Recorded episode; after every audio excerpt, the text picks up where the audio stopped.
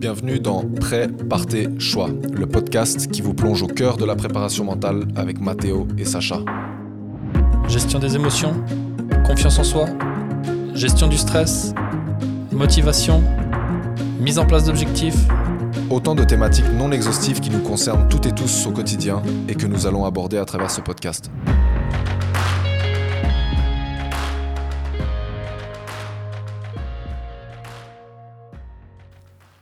On se retrouve donc pour notre deuxième podcast intitulé Les historiens à vélo, un podcast qui a pour objectif d'avoir une approche historique de la psychologie du sport et de la préparation mentale. Ça nous semblait intéressant d'avoir une approche historique car un de nos objectifs c'est de démocratiser cette préparation mentale, donc de faire comprendre l'évolution pour comprendre et cerner les grands enjeux, les grandes étapes de développement de la psychologie du sport. Pour ça, on va avoir au début un focus sur les États-Unis, suivre un peu la, chronologie et le développement, puis ensuite un focus sur l'Europe et enfin sur la Suisse. Un des autres objectifs de ce podcast, c'est de voir que les barrières auxquelles la psychologie du sport a été confrontée, on se retrouve aujourd'hui face aux mêmes barrières pour la préparation mentale.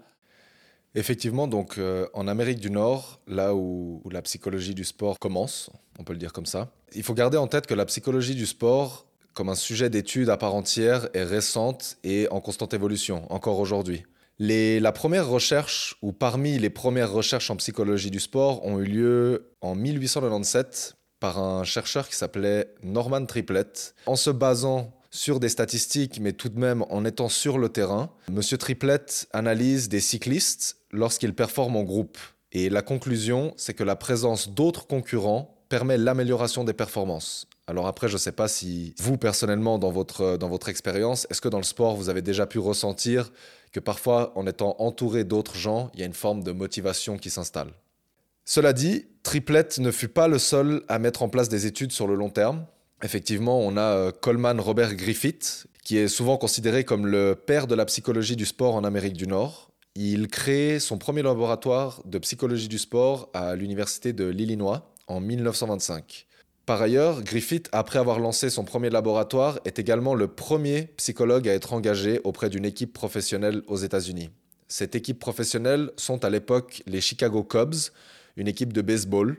Les résultats ne sont pas super, mais ce qu'on peut retenir de ça, c'est que son approche scientifique de psychologie du coaching devient un modèle pour le reste des psychologues du sport qui interviennent dans les équipes professionnelles. Des années 1930 à 1980, le savoir scientifique au niveau de la psychologie du sport va se développer selon deux aspects. Donc un premier aspect qui est une perspective appliquée, une perspective de terrain. Le but c'est de répondre aux besoins précis d'un milieu sportif. Et ensuite, le deuxième aspect, le domaine plus théorique, le développement de concepts, tout ce qui concerne plutôt le laboratoire et les recherches.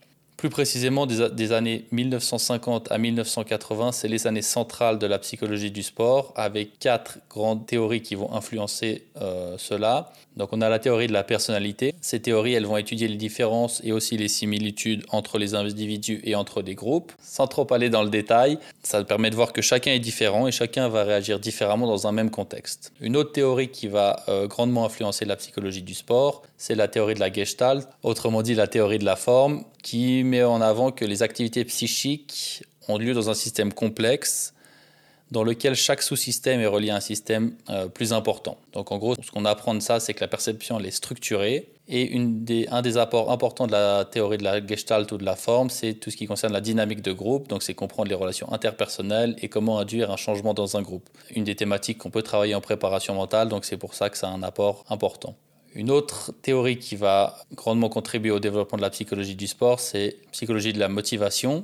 On distingue deux grands facteurs. Donc on a les facteurs d'hygiène, caractérise les besoins primaires de chacun, donc en gros éviter de ressentir de l'insatisfaction, par exemple au niveau de son salaire, de ses primes, de ses résultats. Et on a aussi les facteurs moteurs qui sont plutôt liés à des aspirations internes, plutôt tout ce qui est d'ordre psychologique. Donc là, on est plutôt sur de la notion d'accomplissement, remplir un besoin d'estime. En fait, c'est trouver quelque chose qui est intéressant pour soi et qui nous motive. Le grand apport de la psychologie de la motivation, c'est que ça permet de distinguer deux types de motivation. La motivation qui est plutôt extrinsèque et la motivation intrinsèque. Ça, c'est deux concepts centraux en préparation mentale. On y reviendra aussi dans les prochains épisodes, mais on sait déjà que la motivation intrinsèque, donc tout ce qui est lié à soi, le fait de vouloir s'améliorer, d'être toujours une meilleure version de soi-même et se comparer à soi-même, sur le long terme, c'est plus pérenne et euh, ça permet de diminuer le stress.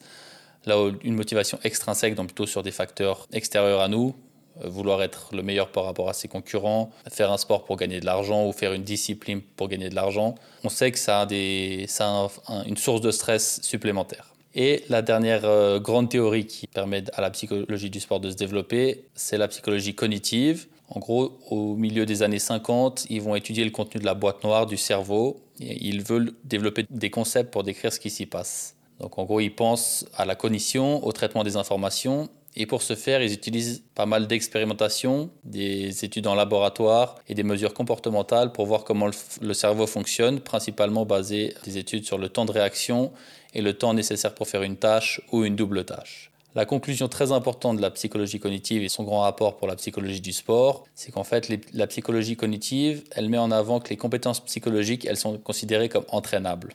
Donc on peut les travailler au même type que les autres habiletés physiques, ce qui sous-entend par la suite qu'en fait, tout ce qui est travaillé en psychologie du sport, que ce soit sur la gestion des émotions, le stress, on peut l'entraîner et donc c'est en fait le fondement de la psychologie du sport grâce à euh, cet apport de la psychologie cognitive.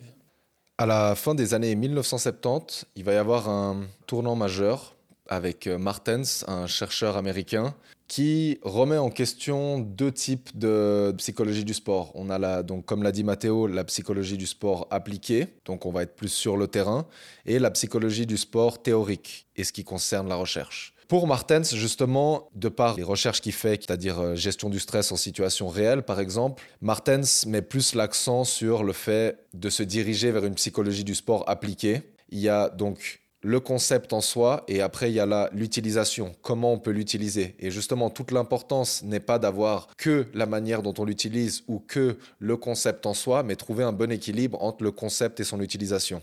Par la suite, il va y avoir un grand mouvement où justement, à partir de 1954, énormément d'associations autour de la psychologie du sport vont prendre place. Et leur objectif principal, c'est donc de promouvoir, de diffuser la psychologie du sport et de mettre en avant des recherches qui peuvent permettre justement d'avoir plus de connaissances en psychologie du sport. En 1986, on va avoir le comité olympique américain qui décide de mettre en place le Sport Psychology Registry, qui consiste en fait à enregistrer tous les professionnels qui travaillent dans ce domaine, car ils ont comme objectif derrière de comprendre qui serait apte à être envoyé avec les athlètes olympiques américains.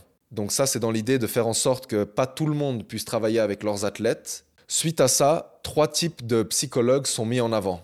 On a le premier type de psychologue qui est le chercheur, celui ou celle qui est donc plus dans la théorie, euh, dans le fait de mettre en place des recherches, d'avoir des statistiques, le deuxième sont les psychologues du sport cliniciens, qui eux vont avoir un grand intérêt pour le sport, mais qui ont comme formation principale la psychologie. Eux vont aussi être aptes à, au-delà de mettre des outils en place face à la gestion du risque, face à la gestion du stress ou de la motivation, peuvent travailler sur des troubles comme les troubles de l'athlète, de la personnalité, les troubles de l'alimentation. Et en dernier lieu, on a les psychologues du sport éducateurs, qui sont un terme qui peut être, je pense, plus proche de la préparation mentale, qui sont plus des professionnels qui tirent leur formation initiale de l'éducation physique, du sport et moins de la psychologie, et qui par la suite vont avoir des outils de psychologie du sport et qui vont pouvoir, en étant vraiment plus basés sur le terrain, être capables de donner des outils comme on l'a déjà mentionné, pour tous les athlètes, les entrepreneurs ou les artistes. Et nous, c'est plutôt à ce niveau-là qu'on se retrouve.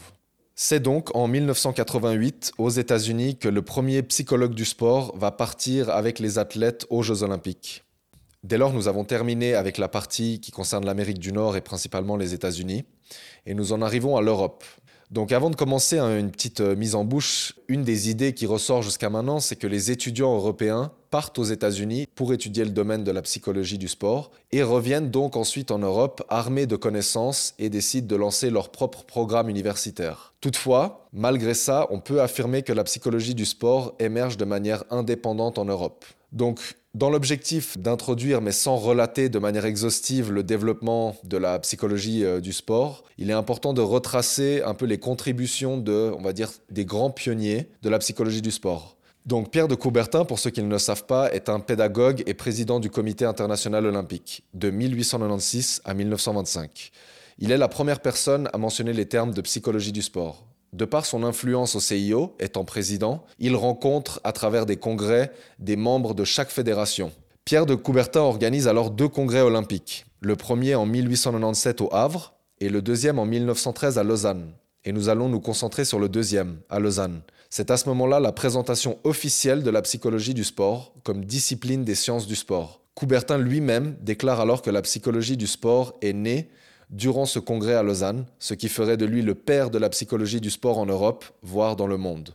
Dès lors, une chose est sûre, les premières recherches euh, se développent aux États-Unis, mais il est vrai que par la suite, à partir de 1913, on ne sait pas dans quelle mesure Pierre de Coubertin, euh, ayant des congrès avec d'autres membres au niveau international, a pu influencer cette approche de la psychologie du sport. Donc on garde à l'esprit que l'Amérique est pionnière dans le domaine de la psychologie du sport, mais qu'effectivement en Europe, Pierre de Coubertin, de par sa position et les congrès organisés, a mis en avant en 1913 la psychologie du sport. Donc comme l'a dit Sacha, premier congrès de psychologie du sport en Europe en 1913. Suite à ça, de 1914 à 1945, la situation en Europe se dégrade, les deux guerres mondiales, et puis c'est vrai que la psychologie du sport et le sport en général est un peu mis de côté, malheureusement à cause des deux guerres précédemment citées. Mais le grand tournant en Europe au niveau de la psychologie du sport, c'est après la Deuxième Guerre mondiale. Dans le bloc de l'Est, dans l'URSS, ils vont en fait considérer que le sport de, de, haut niveau, le sport de compétition internationale, c'est une vitrine, une vitrine sportive, mais aussi pour attester du pouvoir et puis de pouvoir donner du crédit sur la scène internationale.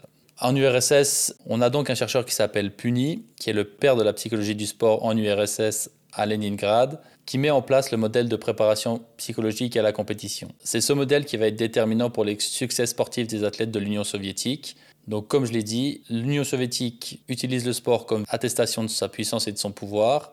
Et pour ça, ils veulent avoir des athlètes qui performent dans les plus hautes compétitions internationales. Donc, ils vont les préparer de la meilleure manière au niveau psychologique, au niveau mental. Donc, on voit que dans le bloc de l'Est, la préparation mentale, la psychologie du sport a une grande influence. Donc ça, c'est les grandes lignes, le développement de la préparation mentale dans le bloc de l'Est, dans l'URSS, euh, en Europe jusqu'à la fin des années 80.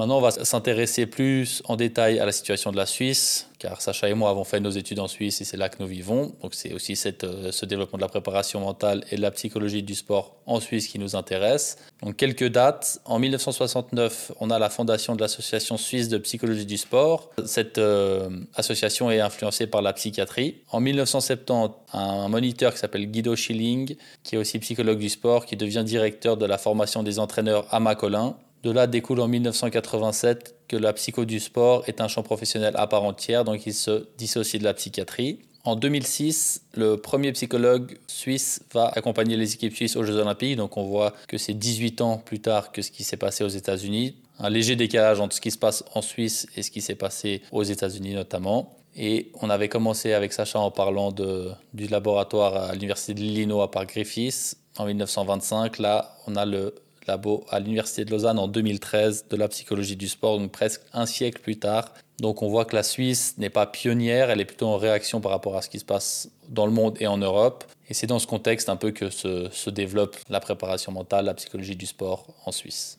Donc pour continuer, comme on avait pu le mentionner auparavant, plusieurs associations qui ont commencé à se mettre en avant et au-delà du fait de vouloir promouvoir et diffuser la psychologie du sport, il y avait un autre intérêt, une envie de poser une certification professionnelle autour des psychologues du sport. Car effectivement, la psychologie du sport à ses débuts, comme aujourd'hui avec la préparation mentale, il est compliqué parfois en tant que professionnel d'arriver vers un club ou d'arriver vers un athlète et de se vendre comme étant quelqu'un habilité à pouvoir faire un suivi dans le cadre de la psychologie. Comme nous avions pu le mentionner durant le premier podcast, comment, en tant qu'athlète ou, équipe, vous pouvez savoir euh, si vous faites face à réellement un psychologue du sport ou des gourous. Car effectivement, un des problèmes, c'est que selon les outils qui peuvent être mis en place, comme l'imagerie mentale ou la relaxation, si elles sont, entre guillemets, mal utilisées, ça peut ne pas avoir les effets attendus. Ceci nous amène à un autre aspect de la psychologie du sport et de la préparation mentale, c'est l'aspect éthique, la déontologie. Effectivement, aujourd'hui, de plus en plus, les professionnels dans le monde de la psychologie et de la préparation mentale ont tout un intérêt à vouloir protéger ce titre, autant le titre de psychologue du sport que le titre de préparateur ou préparatrice mentale, de par le fait d'avoir une formation minimum. Donc c'est-à-dire que la personne soit apte, qu'elle soit, comme on l'a dit avant, euh, psychologue du sport éducateur, donc préparateur mental, donc avec une formation de base qui tourne plus autour du sport, puis après un intérêt pour la psychologie du sport qui permet de travailler plus sur le terrain, ou dans le cas des cliniciens, avoir une formation de base qui est autour de la psychologie et après un intérêt avec le sport qui du coup va pouvoir travailler d'autres troubles, d'autres pathologies dont les préparateurs mentaux ne sont pas habilités à travailler.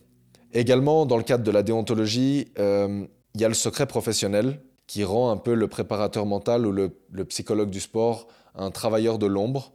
Ayant le même code de déontologie que les psychologues, les psychologues du sport et les, préparateurs mentaux, euh, au sens large, n'ont pas le droit de faire de pub. Donc dans ce sens-là, nous avons pu voir une très grande évolution euh, de par les premières recherches en psychologie du sport, jusqu'à en arriver au point de vouloir certifier, protéger le titre de psychologue du sport et également un code éthique et déontologique qui permet aux clients, aux patients d'être dans un cadre protégé et que évidemment la bienveillance et la mise en place euh, de concepts et leur utilisation se fait de manière régulée pour être sûr de réellement avoir une performance qui est optimisée en espérant que cette euh, approche historique vous aura permis de bien comprendre et bien cerner les enjeux et les évolutions de la psychologie du sport et de la préparation mentale jusqu'à nos jours. On vous remercie pour votre écoute et on vous donne rendez-vous dans notre prochain podcast où il sera question de comprendre les différences mais aussi les similitudes entre la psychologie du sport et la préparation mentale pour toujours avancer un peu plus dans ce sujet et toujours démocratiser la préparation mentale.